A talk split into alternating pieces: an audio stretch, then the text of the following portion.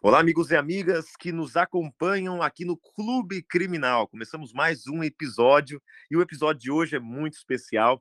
Vai falar sobre um tema relacionado ao Tribunal do Júri que eu tanto amo. Quem vos fala é João Ricardo Batista, como diz meu amigo Rodrigo Alvarez, o advogado que fez júris até na lua. Rodrigo Alvarez, excepcionalmente, essa semana não está participando porque ele se encontra em férias. Ele está no Hard Rock, no México. Né? Vamos, vamos, vamos dar essa, essa, essa colher de chá para ele, para que ele não participe essa semana. Já já ele está de volta. E eu agradeço muito a vocês todos participantes que diariamente se fazem presente aqui nesse nosso encontro tão especial, que é o Clube Criminal. Um podcast gravado ao vivo, onde você pode participar no segundo momento, ali no, no Café Criminal, né? Depois dos 30, 40 minutos que o nosso convidado especial dá as suas as suas, as suas pontuações, você pode fazer as suas interações no segundo momento do nosso episódio, é, do nosso episódio diário. Hoje temos uma convidada muito especial, a doutora Karine Maia, estará falando conosco sobre júri e, e, e, os casos de repercussão. Então, desde já, eu quero agradecer a presença da doutora Karine e passar a falar para ela muito bom dia. Obrigado por estar aqui conosco, doutora Karine. Muito bom dia a todos.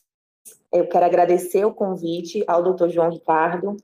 É, é, sempre muito relevante discutir sobre essas temáticas, né? E essa ideia do criminal também é um divisor de águas hoje na advocacia criminal que nós temos e com a interação, né, com essa receptividade de todos aqui no grupo, eu fiquei muito feliz quando entrei no grupo e vi a quantidade de pessoas que estão aqui participando ativamente, isso realmente é muito relevante, até mesmo para a união de toda a classe.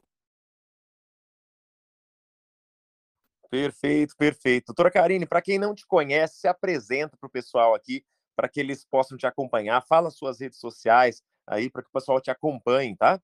Se apresenta para o pessoal que não te conhece. Conta um pouquinho do que você faz, da sua jornada na advocacia criminal, onde podem te encontrar. Certo.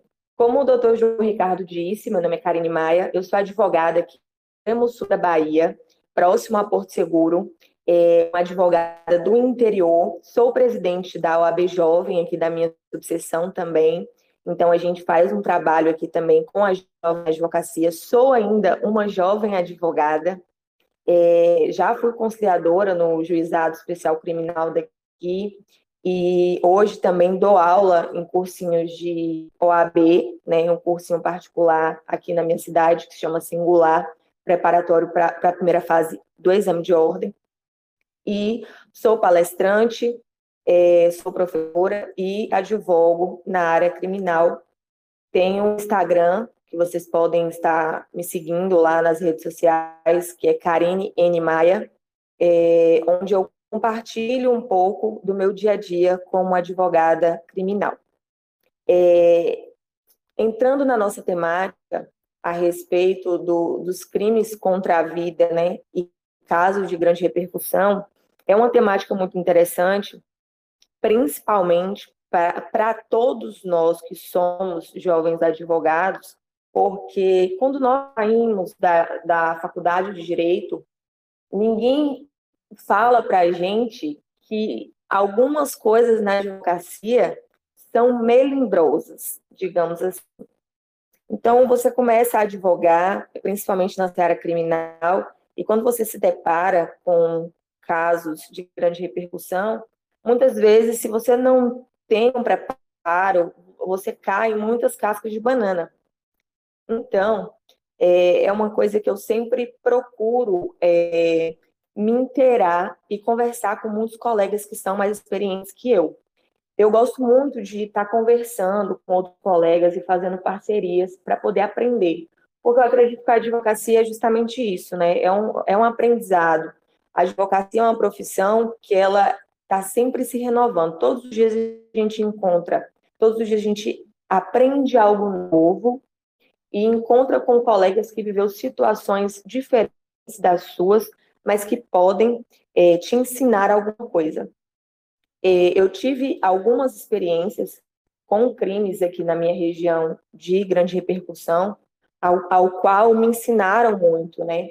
Então, é, eu comecei a fazer júri quando eu ainda estava no sétimo período de direito.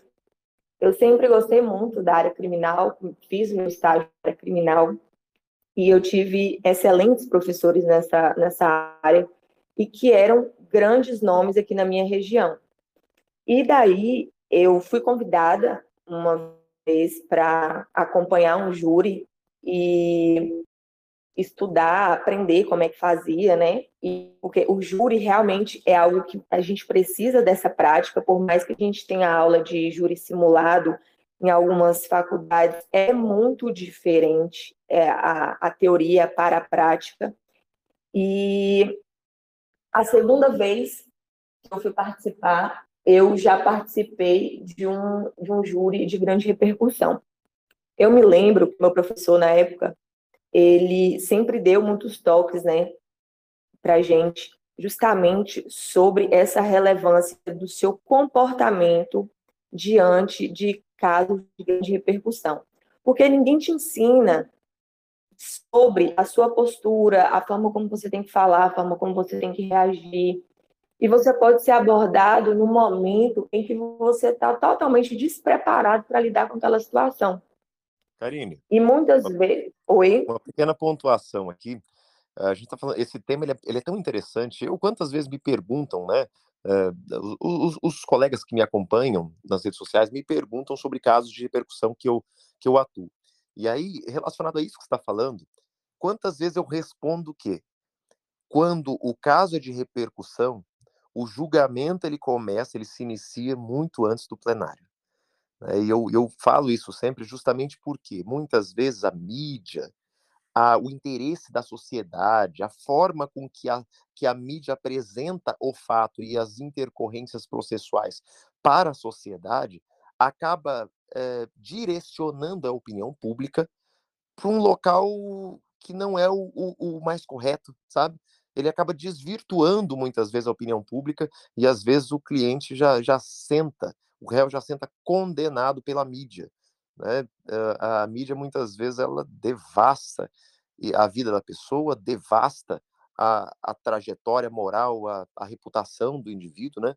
Então, é, eu acho que assim uma pequena pontuação quando a gente fala em, em crime de repercussão seria isso, o advogado é, entender como como está dizendo, né? Essa essa, essa quando eu entendi para mim nesse nesse aspecto mudou muito para mim quando eu comecei a entender que o julgamento quando de um crime de repercussão, né, um crime contra a vida que cause que tenha repercussão, o julgamento começa muito antes do plenário.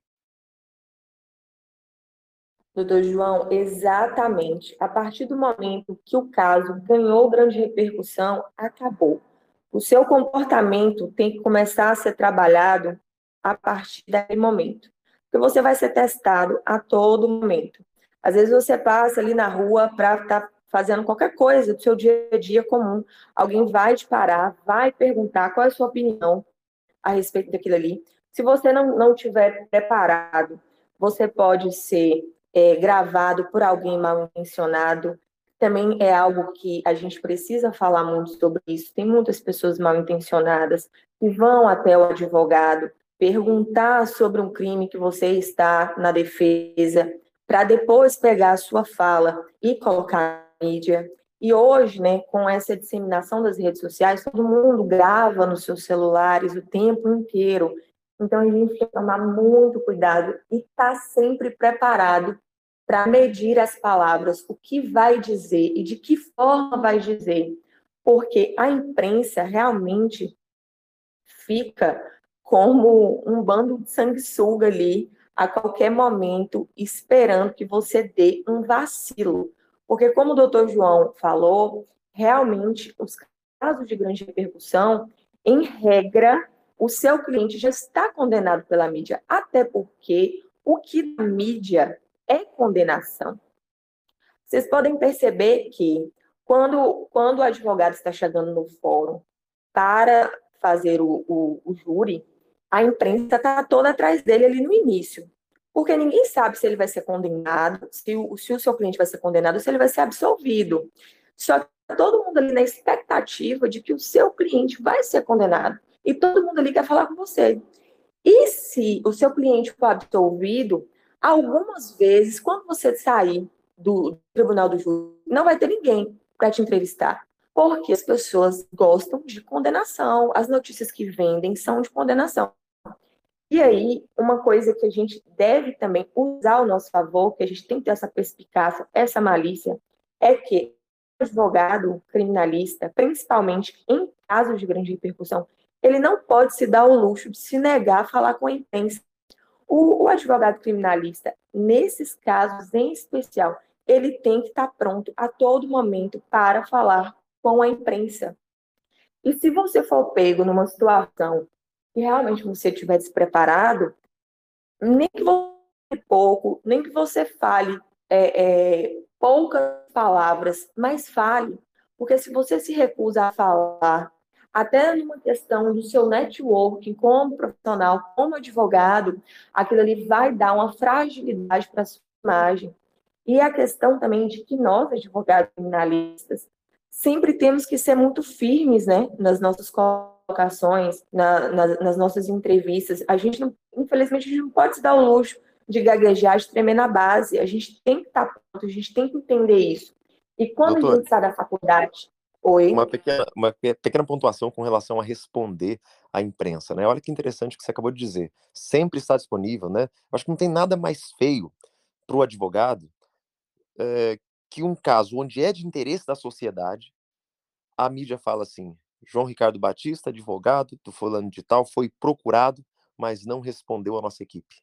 Foi procurado, foi procurado, mas não foi encontrado, né? Então, a, a, até, pra, até na ausência da fala, dá a impressão para a sociedade que vai acabar julgando o seu cliente dali a algum tempo, que você está se furtando a verdade, se furtando a dar esclarecimentos.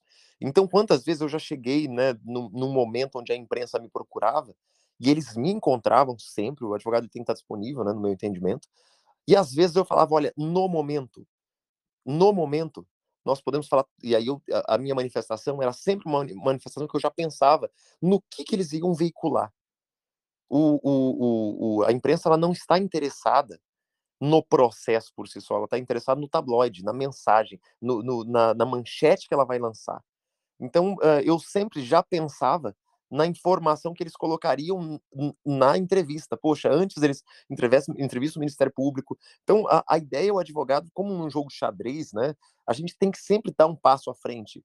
E quantas vezes eu já perguntei, olha, eu estou dizendo isso com interesse de, de exemplificar ou de, ou de abordar tal situação em específico. Então, é, já aconteceu situações no processo onde o, o, o repórter falava assim para mim: então quer dizer que tal coisa, sabe? Ou seja, então quer dizer que o senhor acha que ele vai pegar tantos anos de cadeia? Sabe, não, peraí, não é isso que eu estou falando, deixa claro. Olha, o que eu estou querendo dizer é exatamente. Aí eu, eu traduzia o que eu falava muitas vezes, sabe? Falava de várias formas. Porque a imprensa pode ser uma poderosa aliada ou uma perigosa inimiga, né? Pode ser uma aliada, pode ser uma amiga ou uma poderosa inimiga. E a gente tem que, tem que saber, né, lidar com eles. E quantas vezes eu atuando em casos de repercussão é, já, já fui mal interpretado. Então, eu acho que a pior da, das situações que um advogado pode ter num processo quando a gente fala de imprensa é uma, é uma manifestação infeliz, equivocada, controversa. Então, a clareza com eles é sempre muito importante é necessário, sim, sempre falar com eles. A, a, a ausência de contato, eu, eu acho, é, enquanto tanto, uma situação temerária, né, perigosa. E, e para além disso, né, que, que, que haja sempre uma, uma, uma estratégia do advogado de sempre ler de forma prévia o que vai estar naquela manchete, naquele tabloide. Exatamente, doutor João. Um advogado criminalista principalmente nessa situação, ele jamais pode se furtar de falar com a imprensa. E, justamente, como o senhor disse, está preparado para ser firme, para não se contradizer. Né? Eu, eu, eu costumo dizer que a advocacia é servir, porque nós, enquanto operadores do direito, nós estamos servindo aquelas pessoas.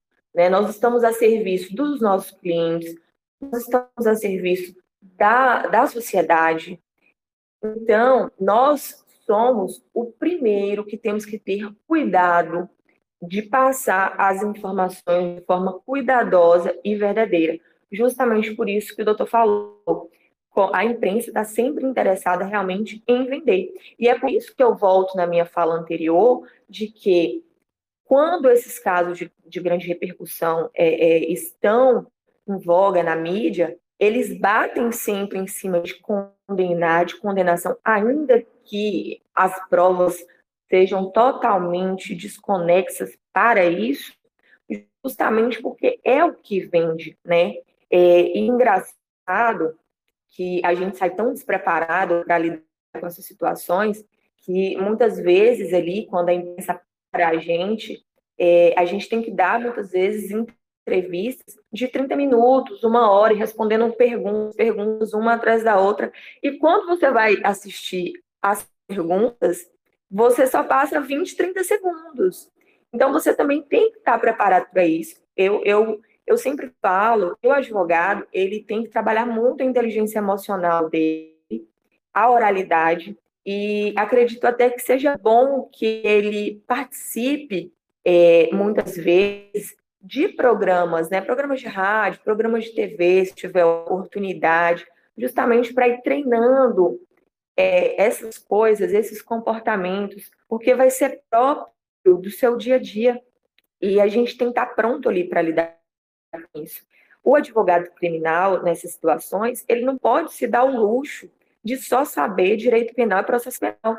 Ele tem que saber a prática, ele tem que saber o dia a dia ali, né, de como lidar com essas situações e ele tem que ter coragem também para enfrentar essas situações que vão surgir, porque as situações ligadas a crimes midiáticos são muito peculiares. Só realmente quem, quem já viveu na pele, já experimentou, é que sabe como é peculiar, como surge em inúmeras situações imagináveis. É, o advogado criminalista, nessa situação, é, também tem uma outra questão, que eu não sei se já aconteceu com, com o doutor, mas já aconteceu comigo, e são, é uma situação assim, muito interessante que costuma acontecer geralmente por aqui. Quando a gente está nessas situações de, de, crimes midiáticos, e que tem muitos, é, muitos acusados ali, quando são vários réus, né? Às vezes você pega um, crime desse, você é advogado de um réu, mas são cinco ou três acusados, cada um tem um advogado. E aí, aconteceu comigo uma vez que o, o nosso cliente, ele era o, o, último, ele foi o último a ser, a ser é, julgado no tribunal do júri, todos os outros quatro já tinham sido julgados, e todos os outros quatro tinham sido julgados com pena altíssima. E aí, naquele momento ali, quando a gente para, né, quando tem um recesso no tribunal do júri, a gente para para almoçar, para almoçar todo mundo junto, é um momento que você tem também para é, se relacionar, para conversar com o juiz, com o promotor, né, para observar fora do, do, do, plenário algumas peculiaridades. E aí eu me lembro que o promotor falou assim comigo: Olha, eu acho realmente que o seu cliente ele não é culpado, mas todos os outros já foram condenados e condenados em penas altíssimas e e a sociedade aqui clama pela condenação dele, né? Então, é uma situação muito difícil, porque eu, pessoalmente, penso que ele não é culpado, mas como que, como que eu não vou clamar pela condenação dele ou por uma condenação alta dele, sendo que todos os outros pegaram uma condenação muito alta e a sociedade clama por isso? A gente tem que dar uma resposta para a sociedade.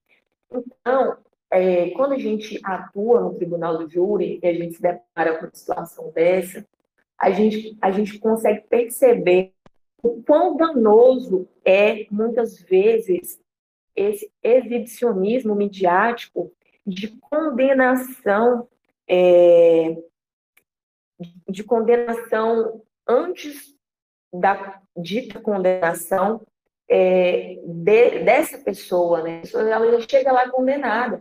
Ela já chega condenada pela sociedade, a gente sabe que ela já chega condenada pelo próprio magistrado, que a gente sabe que quando ele chega lá no tribunal do júri, ele já preparou uma decisão de condenação. Na verdade, o nosso trabalho lá é justamente desfazer essa condenação que ele já chegou lá com ela em mãos, porque, em regra, todos eles já chegam com, com a condenação nas mãos, e a gente sabe disso, que o nosso trabalho lá é justamente convencê-lo de que aquela pessoa não é culpada, né, e, e mudar aquela sentença ali, da, que geralmente é o que eles fazem.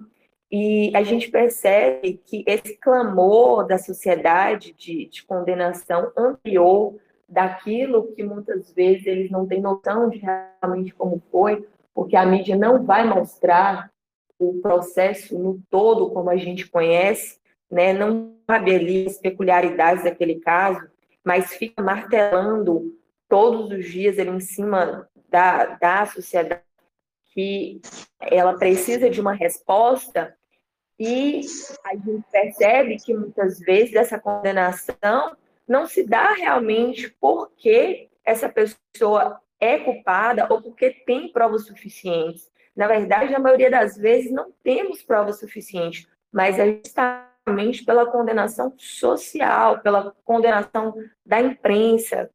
E isso é muito difícil de você lidar. É uma pressão muito grande. Você tem que ter realmente um domínio muito grande ali para você lidar com a situação, lidar com o cliente, lidar com a família, lidar com a imprensa. São vários fatores envolvidos. Doutora, deixa... Sim. Doutor João, tá me ouvindo? Opa, meu telefone, meu, meu microfone desligou sozinho aqui. Vamos lá. É uma pequena pontuação com relação a esses casos que envolvam um crime com uma repercussão maior, uma quantidade maior de acusados, testemunhas é, em uma quantidade mais expressiva a serem inquiridas, seja na fase instrutória da primeira fase ou na fase do plenário, uma quantidade de, de, de advogados maiores, interesses contrapostos, quem sabe até um desalinhamento em teses defensivas dos advogados que compõem a banca defensiva, sendo, sendo de escritórios diferentes, né, ou advogados de réus diferentes. Então, a gente tem um cenário bem diferente quando a gente fala em crimes de repercussão, sobretudo crimes que têm mais acusados. Então, de forma prática, para os amigos que não participaram desse tipo de processo ainda, a gente, só para explicar para vocês. Primeiro, quando a gente tem mais de um acusado, o CPP ele prevê que o tempo de sustentação muda. Então, num júri normal, a gente teria uma hora de sustentação, uma hora e meia de sustentação para a acusação, tá? Um júri normal com um acusado, uma hora e meia de, pra, de, de tempo para sustentar, para o Ministério Público sustentar, e depois mais uma hora e meia para a defesa sustentar.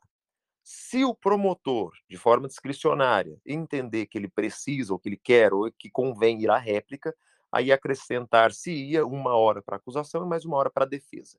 Então, no total, seriam cinco horas de debates, caso haja réplica. Se não houver réplica, três horas de debate, tá?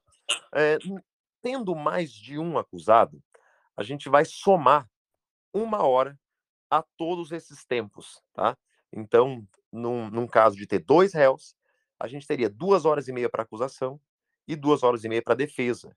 Se o promotor entender que vai a réplica, essa réplica seria de duas horas e a tréplica seria de duas horas para defesa também. Então, um total de nove horas de debate, né? É, se houver réplica. Agora, imagina só, pessoal, como promotor, o que acontece geralmente, o promotor vendo que você tem lá quatro réus sentados no banco dos réus, dividindo o tempo de duas horas e meia entre esses quatro, o tempo deles para defesa é muito pequeno, exíguo. Tendo quatro réus lá, muitas vezes o promotor não vai à réplica só para não dar mais chances de defesa, né? Ou seja, ele não é obrigado a ir à réplica. Então, muitas vezes, processos são cindidos, mas os processos que não são, imagina só se você tiver advogados ali de réus que têm teses diferentes, um acusa o outro. Nossa, eu, eu acho assim, é tão arriscado um processo desse, porque as chances de defesa diminuem, o tempo diminui, os riscos aumentam. Então a gente está tá aqui num cenário, só para. Eu estou pintando um cenário para vocês para ver a, a, a, como que o, o, o júri é diferente um de cada, cada um, né, um do outro, e sobretudo em casos que têm uma repercussão maior, que envolvam mais, mais acusados, né, pretensões de defesa diferentes, isso pode causar um, um, uma, uma circunstância processual no julgamento que é muito sensível, muito tensa. Então, quantas e quantas vezes há pedidos para que o juízo faça a cisão do processo, para que eles não sejam julgados todos no mesmo julgamento, para que não haja um obstáculo né, à, à defesa nesse sentido. E, para além disso, poxa, são julgamentos muito complexos, muito extensos, porque imagina a inquirição dessas testemunhas. Cada um dos acusados pode, tem o direito de dispensar imotivadamente três jurados, pode estourar a urna. Cada um dos jurados na fase 422 pode arrolar cinco testemunhas. Imagina a quantidade de testemunhas a serem ouvidas, o tempo de inquirição, os jurados cansados. Então, assim, esses crimes que envolvem né, mais réus, que têm uma repercussão maior, eles sempre, sempre são muito sensíveis. E o advogado tem que prestar atenção não só né, aspectos de mídia, aspectos de comportamento, mas o comportamento processual. Antes, de, antes do plenário, no plenário, é, é, é sempre muito sensível. Quando a gente fala de crimes contra a vida, que vão a júri e que tem uma quantidade maior de acusados, que tem, uh, que tem muitas defesas, né, muitos advogados ali, sabe, os bastidores de um júri que envolvam vários advogados, né, então tudo é muito sensível, é muito diferente de um caso comum de um réu né, apenas que está sendo julgado. Exatamente, doutor. Outra coisa também que nós temos que tomar muito cuidado na hora de dar entrevista é com o nosso juridiquês, né? Então, muitas vezes a gente está tão ali as linguagens técnicas do direito no nosso dia a dia, mas quando a gente vai falar para a imprensa, a gente precisa falar de uma forma muito clara, né? Muito coesa, muito clara. Então, não cabe quando vamos dar entrevista, principalmente nessas situações, que a gente fique falando palavras muito difíceis, muito técnicas. Essas coisas a gente deixa para outro momento. A gente tem que falar realmente o que aconteceu, qual é o objetivo da nossa defesa, se for o caso, mas de uma maneira muito simples. O que não significa, uma coisa que eu gosto de frisar é que falar de uma maneira é, adequada, que todos consigam entender, porque quando a gente está dando entrevista, todo tipo de gente vai nos escutar, só que falar de forma clara e sem juridiquês também não significa ser simplório nas palavras, né? A gente tem que ter também esse equilíbrio porque a advocacia, ela é sim uma profissão litúrgica, é uma profissão tradicional, e a gente também não pode ficar preso a isso, mas nós também não podemos nos esquecer disso. Então, eu, eu prezo sempre pelo equilíbrio dessas coisas. Outra coisa interessante é também a gente cuidar que a partir do momento que a gente assuma um tipo de caso desse, a gente tem que tomar mais cuidado ainda né, no uso do nosso telefone celular. Então, nós que somos advogados criminalistas, a gente sabe que a probabilidade de ter uma escuta no nosso telefone, de tá, tá estarem olhando as nossas conversas no WhatsApp, então, assim, evitar, evitar alguns tipos de conversas, é, escrito ou em áudio, ou ligações telefônicas, é, com coisas envolvendo esses processos é, é, no dia a dia ali, com a família, ou até mesmo com o acusado, né, eventualmente, a gente tem que tomar certos cuidados nessas situações, porque, infelizmente, existe uma, uma, um movimento aí de criminalização na advocacia, na advocacia criminal que pauta para tentar nos incriminar muitas vezes. É, as pessoas confundem, né? Elas acham que porque nós é, somos defensores da justiça, do direito e da liberdade de um cliente, muitas vezes eles querem nos colocar é, como envolvidos ou acobertando alguns casos assim. Então, até provar que focinho de porco não é tomada, é melhor que a gente tome certos cuidados de evitar essas conversas com familiares, com envolvidos que queiram saber do caso né, que você está cuidando ali, é, ligação telefônica, WhatsApp, conversas, hoje em dia até direct de Instagram, essas coisas. Eu sou muito cuidadosa em relação a essas coisas, sabe? eu penso que a gente não perde o pecar é, pelo zelo. Eu, eu penso que é melhor você ser zeloso do que você cair numa emboscada desse tipo. porque não dá para a gente confiar. Na advocacia criminal, a gente aprende, a gente vê o melhor e o pior do, do ser humano. Então, assim, é, a gente mexe com todo tipo de pessoas, vê todo tipo de comportamento humano. Eu acho que é esse também é um dos, um dos grandes é, é, divisor de águas do direito na advocacia do plenário do júri.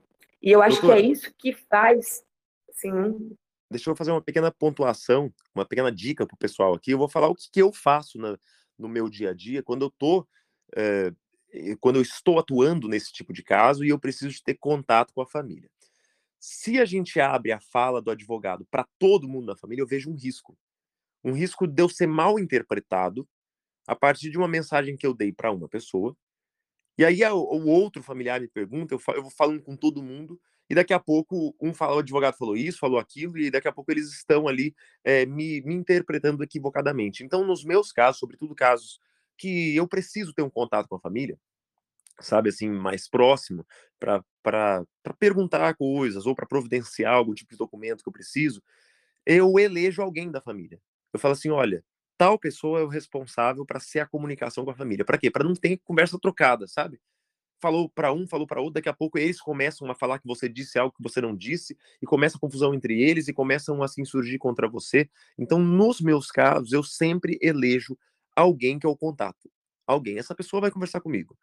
Quer, quer, passar, quer passar informações processuais, o que está acontecendo, reunir, eles se reúnem e esse porta-voz, essa pessoa eleita da família fala comigo. Eu só falo com uma pessoa e a forma com quem tem dado super certo. E eu explico para eles mesmo, olha, é perigoso eu ser mal interpretado, eu vou explicar alguma coisa. Então, assim, vejam quem é a pessoa mais esclarecida, a pessoa que está mais tranquila emocionalmente, que, que vai ter condição de falar comigo, né, ou que tem disponibilidade de falar a qualquer hora. Elejam uma pessoa que vai falar comigo sempre e aí, e essa forma que tem dado muito certo comigo. Exatamente, doutor, muito bem colocado. É exatamente isso. É, como eu falei anteriormente, é bom que a gente faça esse tipo de coisa, porque é um cuidado para nós, enquanto profissionais, e também para o nosso cliente. Então, é, é, é o tipo de cuidado que a gente precisa ter e que muitas vezes a gente não encontra uma pessoa para falar assim para a gente, né? Olha, o caminho é por aqui, tá? Você não pode ficar dando sopa aí, de ficar conversando com todo mundo da família, ou ficar respondendo a todo mundo, ou ficar atendendo qualquer ligação e conversando qualquer coisa processual por telefone, porque no início da advocacia, infelizmente, a gente comete sim esses erros. E a gente comete esses erros justamente porque a gente muitas vezes não tem ninguém para falar para a gente que o caminho não é esse. Então é bom que a gente fale essas coisas que deveriam ser é, coisas, deveria ser a regra, mas infelizmente é, falta é, é, a prática disso muitas vezes, principalmente no início da advocacia. É algo também que eu considero muito bom para a gente pegar a experiência, para quando surgir um caso de, de grande repercussão, é a advocacia da ativa. A advocacia da ativa, muitas vezes, ela é deixada ali de lado, né? É, quando principalmente quando a gente começa a advogar, às vezes a gente não quer fazer, porque é, é algo que não vai dar dinheiro, ou que se vai demorar, né, para vir o retorno, mas é algo que te dá bagagem, te dá robustez, e muitas vezes você só precisa dessa bagagem. E, e se você precisa dessa bagagem, por que não fazer advocacia ativa? E na advocacia ativa a gente aprende muito, a gente, a gente aprende não só a prática, mas justamente também esse, esse, esse lidar com, com o cliente, esse lidar com a família, esse dia a dia, essa prática que a gente precisa trazer muitas vezes para esses casos de grande repercussão. E muitas vezes você construindo um trabalho sólido e correto e sério na advocacia dativa, as pessoas começam a ver o seu trabalho e te procuram justamente por um trabalho, muitas vezes, na advocacia dativa.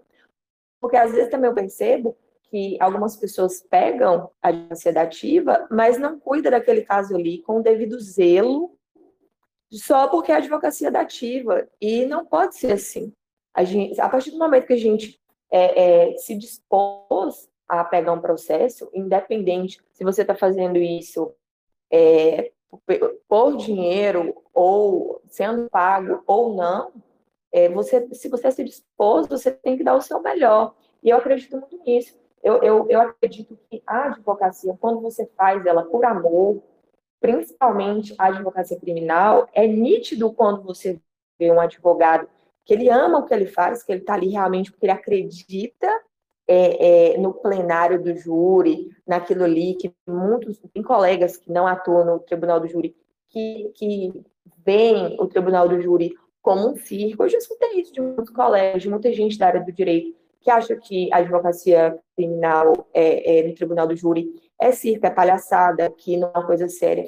Mas quem vive o dia a dia no tribunal do júri sabe o quanto é sério, o quanto é desgastante, o quanto a gente tem que se empenhar, quantos dias a gente tem que se debruçar em cima de um processo enorme, de muitas e muitas páginas, quanto estômago a gente tem que ter, que muitas vezes, é, pelo menos aqui no interior, em muitas comarcas, o processo é físico, então você tem que ver ali é, cenas né, impressas dentro do processo, que muitas vezes são muito fortes, você tem que saber lidar com aquilo ali, é, a gente tem também que ter um cuidado de estudar medicina legal, que muitas vezes é negligenciado na advocacia, mesmo criminal.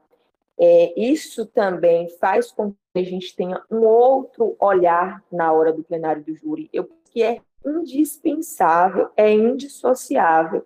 Um advogado que atua no plenário do júri, ele tem como dever, como obrigação, saber medicina legal ele tem que ter pelo menos a noção do todo, a base de medicina legal. Porque muitas vezes você vai encontrar a resposta para aquela tese, para aquilo que você quer pensar, estudando medicina legal. Entendendo que, que, que aquilo que está descrito ali, muitas vezes, dentro do processo, não casa é, é, no, com o que de, de fato aconteceu, justamente porque quando você vai olhar tecnicamente, né, é, aquilo ali não casa. E é daí que você parte do princípio de achar outras respostas, de buscar outros caminhos que você jamais enxergaria se você não tivesse noção de medicina legal e se firmasse somente em direito penal, processo penal. Perfeito, excelente. Doutora, eu quero fazer uma pequena pausa aqui.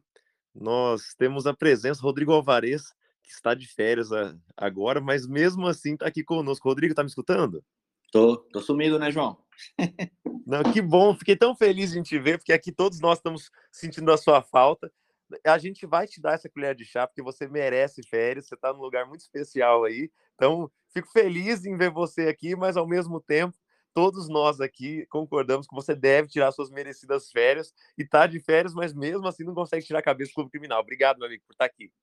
Show de bola. E o pior é que eu tô de férias, mas eu tô, na verdade, no hotel, preso aqui, por causa do Mastermind que eu tô participando. Então, é puxado o dia inteiro e as férias mesmo começam só a partir de amanhã. Mas, enfim, estava ouvindo aqui o que a doutora Karine estava dizendo aí, achei muito interessante. É, essa multidisciplinariedade que a gente precisa ter para o júri, né? Ela é uma coisa bem específica é, e eu, atuando no Tribunal do Júri, já vi isso por diversas vezes. É, às vezes, um conhecimento técnico de medicina falta ou é, você tem isso muda o júri. É, eu estava em um plenário em que eu descrevi uma situação é, e falei que não ia utilizar aquela tese porque eu não tinha o laudo do, é, do, do, SAMU que socorreu a pessoa, então não tinha como eu falar aquela tese ou não. Que seria aquela tese de, de uma superveniência, enfim cara teria morrido por uma outra, por uma infecção que ele pegou no hospital e isso não estaria conectado com o fato, só que não dava para entender direito por causa do, do relatório do SAMU. Só para vocês entenderem, era mais ou menos isso. E uma das juradas era enfermeira. E eu falei que não ia usar essa tese, eu utilizei aquela técnica de você falar que você tem algo que você não vai utilizar por honestidade, por confiança, é, é, que eles têm em você, né? Olha, não vou utilizar isso porque eu não tenho certeza dessa tese. Enfim, essa enfermeira, no meio do júri, parou e veio falar comigo. Falou, nossa, que absurdo não ter esse laudo do SAMU, né? Não sei o que, o que você explicou ali tem um, só uma pequena divergência, porque o SAMU precisa fazer. Então, ela tinha um conhecimento ali que eu não tinha, né? E sorte que eu não usei essa tese, porque se eu tivesse usado, eu teria, no final das contas, eh, me ferrado ali com aquela jurada, pelo menos que sabia muito mais do que eu, porque ela era enfermeira e atendia aquilo no dia a dia, né? Só uma contribuição aí para vocês. Muito legal assim. Rodrigo, e olha que legal que você está falando, a doutora Karine pontuou medicina legal. Poxa, quantos e quantos júris eu me utilizei da cronotanatognose para absolver? Eu me utilizei de balística. Eu me utilizei de, de, da medicina legal. Sabe? Então, assim, eu acho que o advogado, muitas vezes, ele, ele acha que, que a, por exemplo, sexualidade forense, sabe? A, a, a, o estudo dos, dos vestígios do crime, ele, ele, ele fecha os olhos para algo tão importante. Poxa, quantas vezes eu já mostrei no tribunal do júri, um caso recente, inclusive, que eu demonstrei que a partir do que tinha na perícia era impossível o réu estar no local do crime no momento onde a morte se deu, porque o laudo falava as características do corpo no momento periciado. E, e a partir do momento que eu tinha a característica do corpo, do momento da perícia, eu tinha a hora da perícia, eu sei que a partir de tantas horas aparece uma mancha verde abdominal, que é um sinal de putrefação. Eu sei que a partir de X horas o corpo ele, ele deixa de se enrijecer. Em 24 horas o corpo começa a, a, a, a, a flacidez, né? o rigor mortes, aquela, aquela, aquela rigidez cadavérica se desfaz por conta da putrefação. Nesse caso em específico, né, na denúncia tinha que o corpo se encontrava em avançado estado de putrefação e em rigidez generalizada. Como impossível um corpo estar em avançado estado de putrefação, de, de putrefação e, ao mesmo tempo, estar em total rigidez cadavérica? Por quê? A rigidez desaparece com o início da putrefação. Então, assim, isso aqui dá tema para a gente falar, ó. Dá para fazer um módulo de curso só de medicina legal, porque é um negócio fantástico, importantíssimo. E quantas vezes eu vejo advogado falando patota na, na, na imprensa sem conhecer medicina legal, que tem assim um manancial de, de conhecimento a ser explorado no tribunal do júri. E aí eu digo mais: o jurado ele gosta de prova. O jurado não gosta de falação, de converseiro, de, de, de historinha por si só, sabe? Quando você mostra para o jurado, fala assim: olha, eu fui além. Eu investiguei o que ninguém investigou. Eu vi aqui nesse processo a prova. Eu investiguei a prova. E a perícia é conclusiva em me mostrar o que a medicina já comprovou, e eu mostro que a medicina comprovou, e que a medicina legal ela é completamente alinhada com a prova pericial do processo. E aí eu oportunizo ao jurado ele escolher mediante prova. Vocês, senhores jurados, vão se decidir por uma condenação, que é uma mera presunção ministerial, ou vão se decidir pela prova do processo, que está balizada com o fato, está balizada com a perícia e está balizada com a medicina. Aqui vocês escolhem entre razão ou presunção poxa, o jurado ele vai escolher como? Como que ele vai decidir? Eu estou aqui já sustentando já. Isso é, assim, é envolvente. É verdade, doutor. É muito envolvente. Medicina legal, eu considero assim um divisor de águas para o plenário do, do, do júri. Porque você vê que a qualidade técnica do advogado que estuda medicina legal é outra coisa né? Quando ele fala, ele fala com propriedade e ele prova ali realmente por A mais B que é aquilo por causa daquilo e ponto. E é muito interessante é, é, todas as pontuações que os doutores fizeram. Eu me lembro que eu tive um professor que ele fazia a gente ir quando tinha quando, quando tinha oportunidade, é claro, ele fazia com que a gente fosse no local do crime. Então, muitas vezes, assim, ah, tá, o cliente falou que a gente foi dessa forma, no processo está dessa X forma, então vamos lá, vamos fazer o passo a passo ali, que é outra coisa também muito interessante. E você pode fazer dessa forma também. Você pode pegar aí o pessoal que está trabalhando com você e reproduzir a cena do crime, né, entre vocês ali. E se tiver oportunidade, ir até o local e fazer realmente daquela forma. E muitas é. vezes, de, nesse formato também, a gente consegue encontrar muitas respostas. Perfeito. Doutora Karine, é, eu quero agora, nesse, nesses 20 minutos que nos restam, abrir a palavra para os participantes aqui, para que eles façam perguntas para você, ou para o Rodrigo, ou para mim, para que eles interajam conosco, seja com perguntas, seja complementando com alguma leitura pessoal. Eu só peço aos, pessoal, aos colegas que vão levantar a mão agora que não tragam casos práticos por si só, porque a gente não tem condição de analisar casos práticos e te dar uma resposta de um caso prático sem ler uma folha do processo, né? Então, acho que seria interessante trazer dúvidas. Claro, as dúvidas podem até ser de um processo, mas que não se traga um caso em concreto, porque a gente acaba por expor né, pessoas e, ao mesmo tempo, não ter condição de dar uma resposta que seja é, ressignificante ou, ou que tenha um valor especial aí, tá? Então, vamos lá, vou abrir a palavra para a doutora Luciane para ela fazer a sua primeira pergunta ou complementação. Tá com a palavra, doutora? Doutora Luciane tem que abrir o microfone. E se você estiver com o microfone aberto e não estamos te ouvindo, aí você sai e entra de novo na sala que o microfone vai estar ativado. Tá bom. Boa tarde, doutor João. Tá me ouvindo? Estamos te ouvindo. Boa tarde. Boa tarde, doutora Karina. Boa tarde, doutor Rodrigo. É, gostaria muito de agradecer a participação da doutora Karine. E durante a fala dela me veio uma dúvida que ela comentou sobre redes sociais. E me veio à cabeça, em casos que envolvem o júri, que eu ainda não tive oportunidade de participar, sobre os familiares do acusado estarem fazendo postagens acerca dos fatos na tentativa de defender. Qual é a posição dela a respeito disso? Só abrir, abrir o microfone, doutora Karine. Abriu o microfone aí? Então, é, eu, né, se o cliente for meu, tá? Eu aconselharia a família a não fazer, tá? Eu não sou adepta desse tipo de postagem, eu não acho que isso é, seja, como é que eu vou dizer, isso some o processo, muito pelo contrário, na, na minha opinião, isso faz com que fragilize mais. Eu penso o seguinte: aquilo que você não pode dar jeito, que é, por exemplo, falar com a imprensa, você tem que fazer, você tem que ir lá e falar.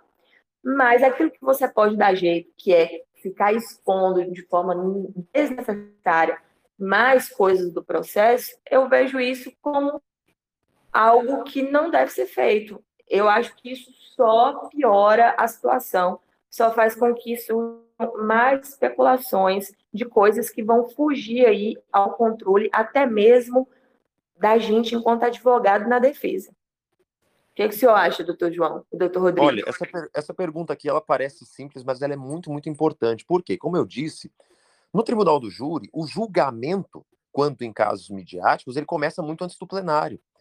E tudo pode prejudicar uh, ou favorecer o seu réu, tudo pode ser considerado negativamente ou positivamente.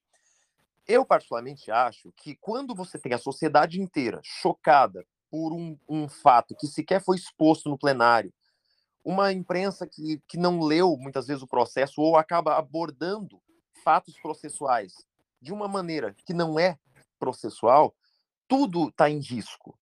E aí não vale a pena nós, advogados, permitirmos que que pessoas que não são é, é, não são do processo, não são os operadores do processo, comecem a fazer defesa fora do processo, de uma maneira que eles não têm capacidade processual, né, efetiva, não vai surtir um efeito positivo no processo.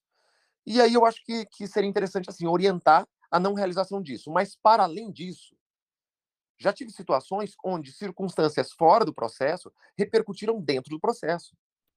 E aí, uh, como aconteceu isso? Poxa, já teve situação onde a vítima era namorada do, do, do acusado, num caso onde ele vitimou culposamente a moça, né? ele, não, ele não cometeu um crime doloso, estava sendo acusado por dolo eventual.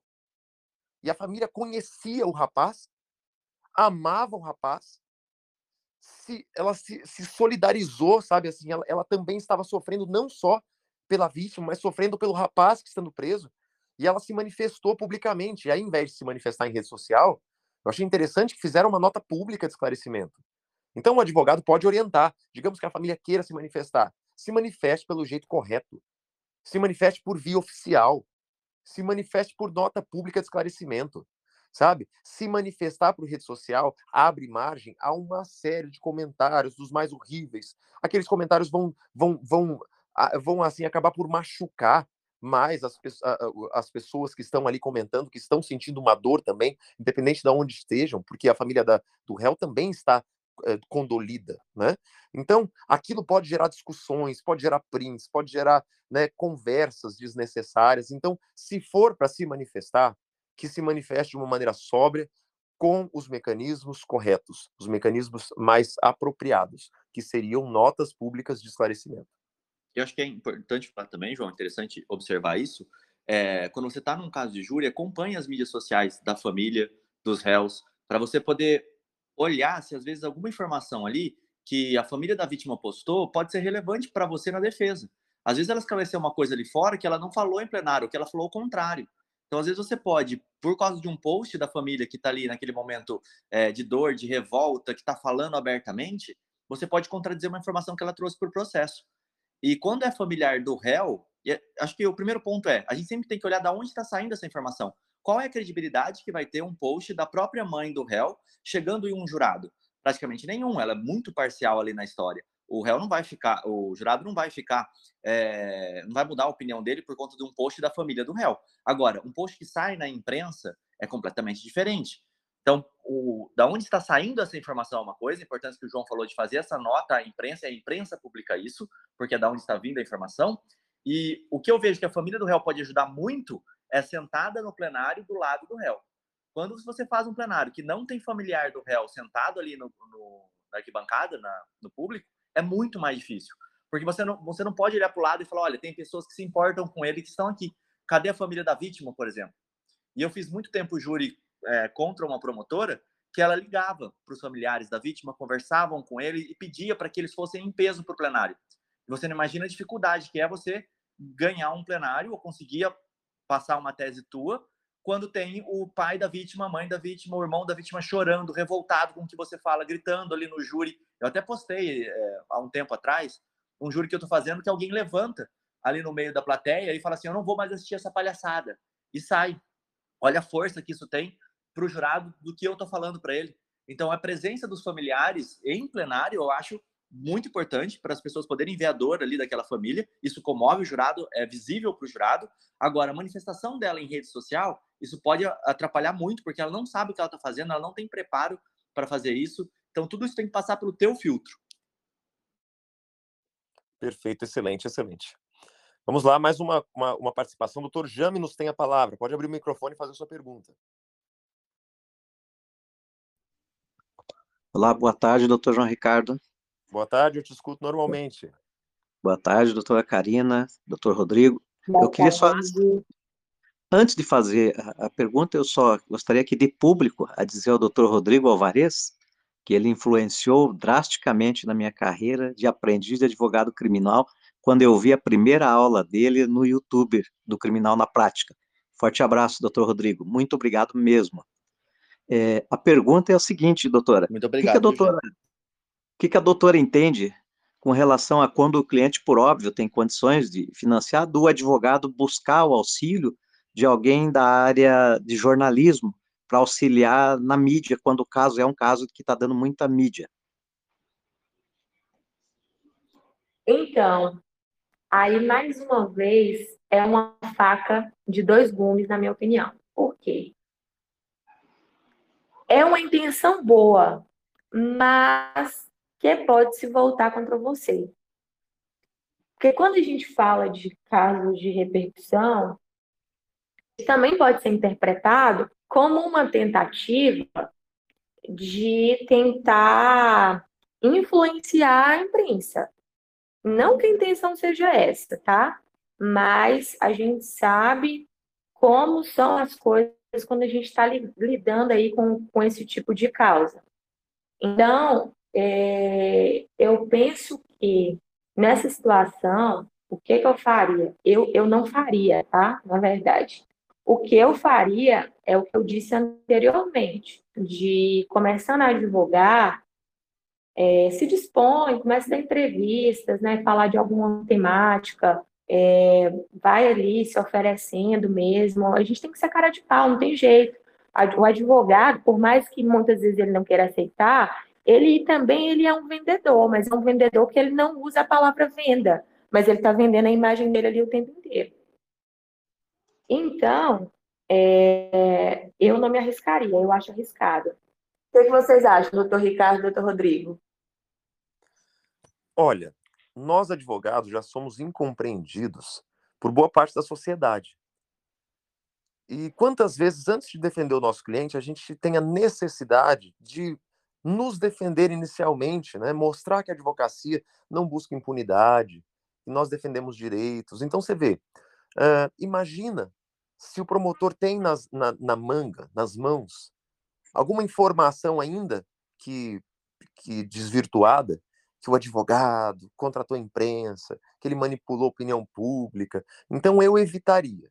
Mas mas às vezes a gente vê uma má fé de quem veicula as informações. Digamos que um laudo foi ocultado, uma informação ela foi distorcida. Então é nesse ponto que eu acho que vale a pena fazer esclarecimentos públicos quando convir. E aí é uma situação caso a caso. Então, nesses momentos de esclarecimento público, aí eu acho que vale a pena o advogado é, estrategicamente, falando de caso a caso, tá? Então, como eu faço? Eu, eu nesse, nesses pontos, quando eu acho importante alguma manifestação, então já trabalhei em vários casos de repercussão, eu tenho o contato de todas as equipes, todas as emissoras, daqui pelo menos local. E aí eu faço um, um eu convoco uma comitiva de imprensa. Eu faço uma, uma nota pública para todos eles eu mando o mesmo, tenho protocolo em todos os e-mails, porque se alguém fala no plenário que eu estava privilegiando, que eu estava manipulando a imprensa, muito pelo contrário, eu chamei todos os veículos de imprensa e apareceram aqueles que, que, que acharam por bem aparecer. Então, isso pode ser um problema até com a imprensa. Olha, olha a dica minha também aqui, coisa prática. Nunca aconteceu comigo, mas assim, eu evito porque, é, é, como eu disse, júri é xadrez. Tem que pensar na frente, né?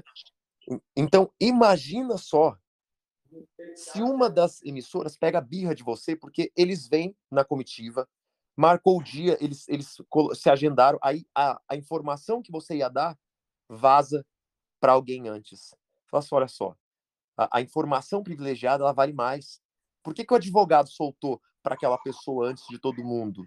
Né? E perderam, eles, eles se sentem é, é, assim, prejudicados. Então, o advogado ele tem que ter também não só a, a, a, a, responsabilidade de gerir o processo, mas também não criar inimigos na imprensa.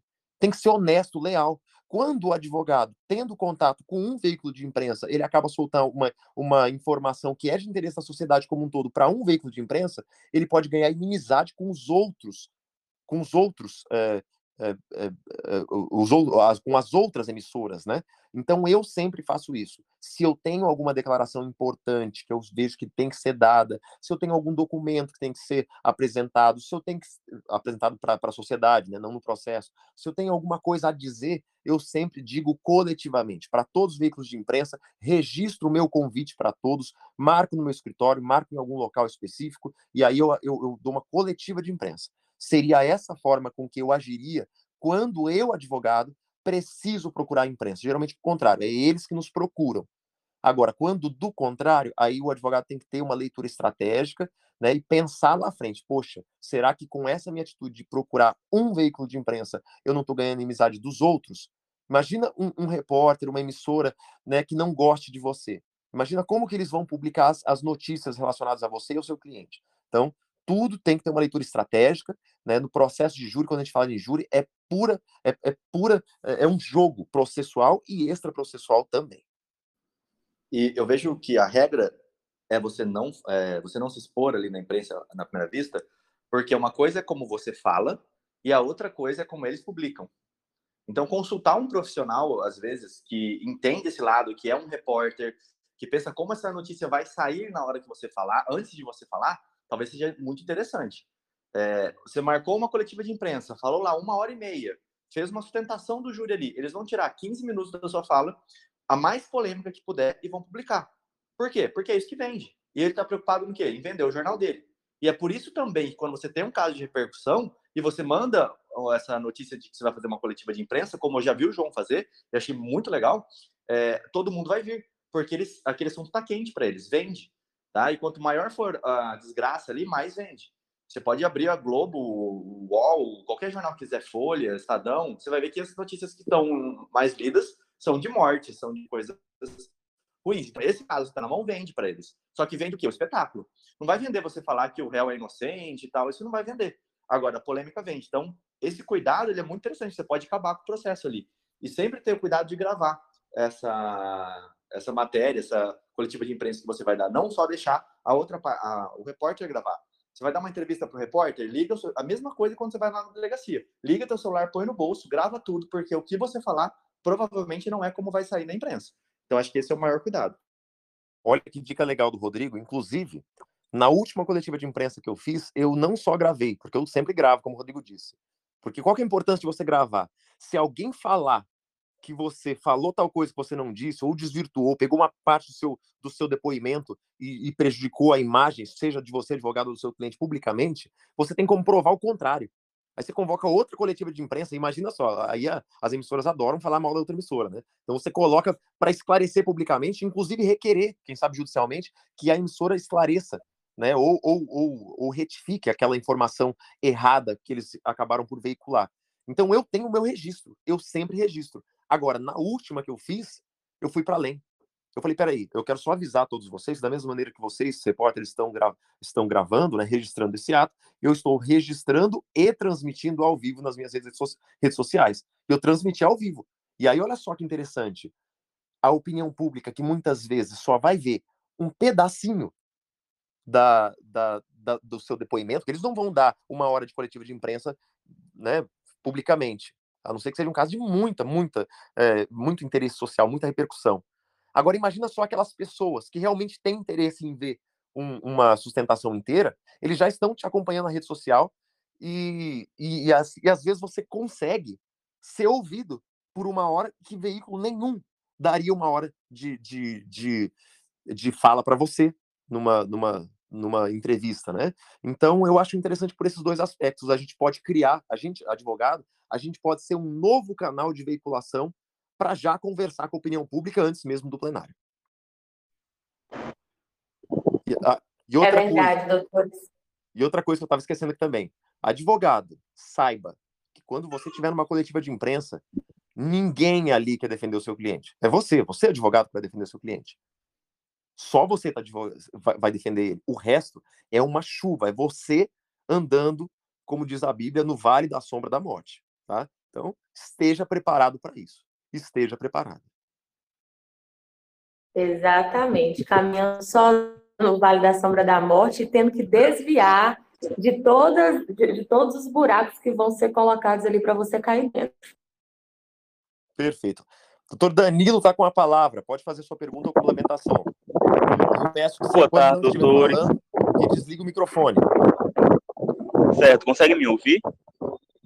Consigo te ouvir. Tá um pouco de barulho no seu microfone, mas pode falar.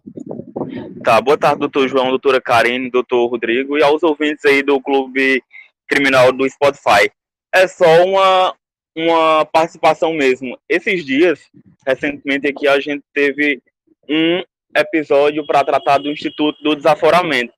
Só que em caso de repercussão geral, isso fica um pouco prejudicado, porque no meu ponto de vista, o que que ocorre?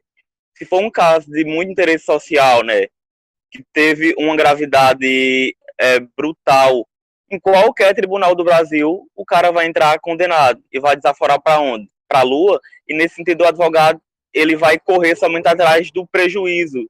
E achei uma fala bastante interessante do professor Auri Lopes Júnior, que ele dizia que correr atrás do prejuízo não é paridade de arma, não é devido processo legal, é justamente tentar quebrar um convencimento que já está dado pela sociedade, principalmente em júri, porque é o jurado quem vai julgar. E como a doutora falou, a sentença já vem pronta, a sentença condenatória já está lá, só aguarda a confirmação dada pelos quesitos.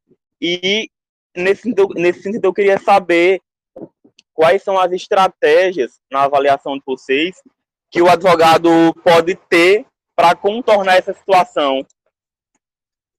Porque a sociedade julga, recrimina, condena, passa para frente a informação sem saber da veracidade dos fatos e sem principalmente dar margem para a pessoa se defender. Ninguém quer ouvir bandido, quer que ele seja condenado. Seria isso. Obrigado, gente. Perfeito, perfeito. Muito obrigado pela sua participação. Uma excelente pergunta. Doutora Karim, por favor, responda. Então, nessa situação, é, eu entendo que, como o próprio doutor falou, é, teria que tirar as pessoas para a lua, né? Numa situação dessa. Mas eu, eu não pediria desaforamento, eu deixaria mesmo onde aconteceu, sabe por quê? Porque é aí que você tem que mostrar seu trabalho. Eu gosto muito de desafio, e eu acho que é por isso que eu gosto plenário do júri. Porque eu não conheço nada dentro do direito mais desafiador do que o plenário do júri. Porque é você sozinho contra todos, basicamente. E, e nesse momento, quando você se encontra numa situação de um caso de grande repercussão, que está todo mundo contra o seu cliente e contra você, porque as pessoas pegam para si né, o, o fato de que você está defendendo uma pessoa acusada de um crime e coloca o advogado no bolo e muitas vezes não consegue fazer essa diferença e chama as, as, as, muitas vezes o advogado também de criminoso, porque isso acontece, né? Eles colocam todo mundo no, no mesmo combo junto. É, se você consegue fazer um, um bom trabalho, é, você também ganha respeito e consegue se impor naquela jurisdição ali. Então, eu penso que, apesar dos pesares, eu correria o risco de usar isso a meu favor. Porque se você fizer um trabalho bem feito, aquilo ali acaba se beneficiando a seu favor. Doutor Rodrigo, doutor João, o que vocês fariam? Eu, eu, eu acho um tanto quanto perigoso a gente traçar fórmulas prontas para casos que são sempre únicos. O Tribunal do Júri, como a doutora bem disse, é uma é, é assim, é o maior desafio na advocacia, porque a gente está numa caixa de surpresa ali, não sabe o que vai sair dali. Sempre a complexidade é muito grande, porque a gente trata do bem jurídico mais importante que é a vida. Então, assim, de, em linhas gerais, eu vou falar sobre conceitos de como eu, eu atuo num desaforamento. Não é por conta da gravidade do caso que eu escolho o desaforamento, eu escolho buscar o, o desaforamento. E sim analisando as peculiaridades da sociedade mesmo. Há circunstâncias que, para além de chocar a sociedade, acaba atrapalhando a sociedade, sabe? Imaginemos uma situação de uma sociedade, sei lá, uma praia turística, uma cidade turística onde a, a sociedade, a, a, o Brasil, o mundo conhece o local como um local que é pacífico, sem violência, e do nada tem um crime violento. Você vê que não é só a gravidade do crime que choca. Talvez a sociedade se incomode e fala, poxa, eu tenho meu comércio aqui, e acontece um negócio desse aqui na sociedade, pronto, agora os turistas estão com medo de vir para a cidade por causa do que o cara fez. Me prejudicou também. Como que esse, que esse lojista vai ser um jurado? Entende? Então eu começo a, a, a, a, a investigar na sociedade local se, para além do que aconteceu, da gravidade do crime, seja em abstrato ou em concreto, se houve algum outro fator que condiciona aquela mesma sociedade a absolver ou condenar o indivíduo, se ela interfere na parcialidade. Então, há situações onde desaforando para muito perto do local, mesmo ainda havendo né, aquela, aquela, aquela estigmatização pela gravidade do delito, talvez outros aspectos são paralelos, periféricos a, a essa estigmatização, não existam. Então, aí eu tento mostrar esses elementos de forma objetiva no processo, e aí eu, eu falo para o advogado, quando precisa de desaforamento, não basta só alegar, tem que provar, tem que mostrar o prejuízo, tem que investigar nas notícias, seja em rede social, seja nas notícias veiculadas, como foi o comportamento da sociedade, investigar, quem sabe, a lista total dos possíveis juízes da causa, para saber se, se, se a gente não tem juízes da causa, os juízes naturais, já se manifestando, seja positivo ou negativamente, porque se houver, você tem uma possibilidade objetiva de apresentar isso para um tribunal. Então, eu acho que o advogado ele tem que encarar o desaforamento para além de um estigma natural a crimes violentos. Né? Quem sabe investigar esses outros elementos que, que vão para além da gravidade do crime. Sim, mas é, é interessante que o doutor João colocou, em paralelo à pergunta, que em nenhum momento o doutor João Ricardo falou que pediria desafiamento por causa da repercussão, mas sim por analisar outros fatores. Isso também a gente tem que ficar atento, né? Porque a, a questão maior aí não é a repercussão em si, mas se todos esses, esses, esses quesitos que o doutor João é, levantou, se eles beneficiam ou não o seu cliente, se eles prejudicam ou não o seu cliente. Perfeito, excelente. Vamos abrir aqui a palavra para mais pessoas que queiram participar. Deixa eu ver se tem mais gente aqui com a mão levantada ou perguntas no chat. De todo modo, eu quero agradecer desde já a presença de todos vocês que estão aqui diariamente fiéis conosco, acompanhando o Clube Criminal. Não tendo mais perguntas, eu quero estender a palavra final doutora Karine para dar a sua mensagem aqui derradeira para todos nós falando né, sobre esse tema tão importante, agradecer a sua disponibilidade em vir aqui, deixar o seu conhecimento, deixar essas dicas práticas aplicáveis à nossa advocacia, quando em casos tão sensíveis como esses que envolvem repercussão eh, na sociedade como um todo, falando de crimes dolosos contra a vida. Então, é, desde já, quero agradecer mais uma vez o convite, é, dizer que foi muito bom, muito interessante participar sou um ouvinte do Clube Criminal. Esse projeto de você é sensacional, de muita qualidade. Já escutei vários é, episódios, é um melhor do que o outro. É, que vocês continuem. É, gosto muito de acompanhá-los também nas redes sociais. Sempre que eu abro alguma caixinha de pergunta lá, o nome de, do Dr. João sempre é citado, né? Já é um nome muito respeitado, já é um advogado muito querido no meio e dizer para vocês que a advocacia criminal é exatamente essa caixinha de surpresas.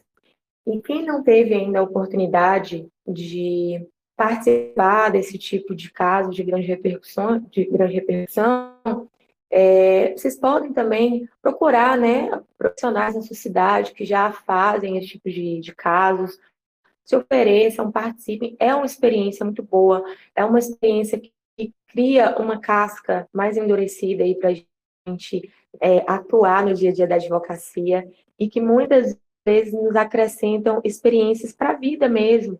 Eu acredito que a advocacia é justamente isso: é aprender, é compartilhar também os nossos conhecimentos e principalmente trocando todos os dias essas dicas práticas, porque a prática da advocacia é totalmente diferente daquilo que a gente aprendeu nos livros, daquilo que ensinaram para gente na faculdade. Perfeito, excelente, excelente. Concordo com absolutamente tudo que a doutora falou aqui. Fico muito feliz por ter sua participação, doutora. Acompanhe a doutora Karine né, nas, nas redes sociais, Karine Maia.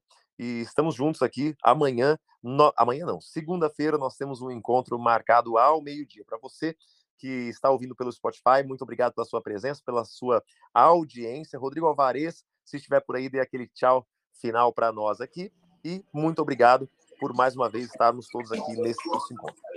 Fala, João. Estou aqui buscando alguma coisa para comer. Você acredita que eu andei cinco, seis quadros aqui e não encontrei um burrito, velho? Que loucura. Então. no México sem burrito, primeiro, né? Era para você estar tá é, tropeçando em burrito aí, né? Não dá, pô.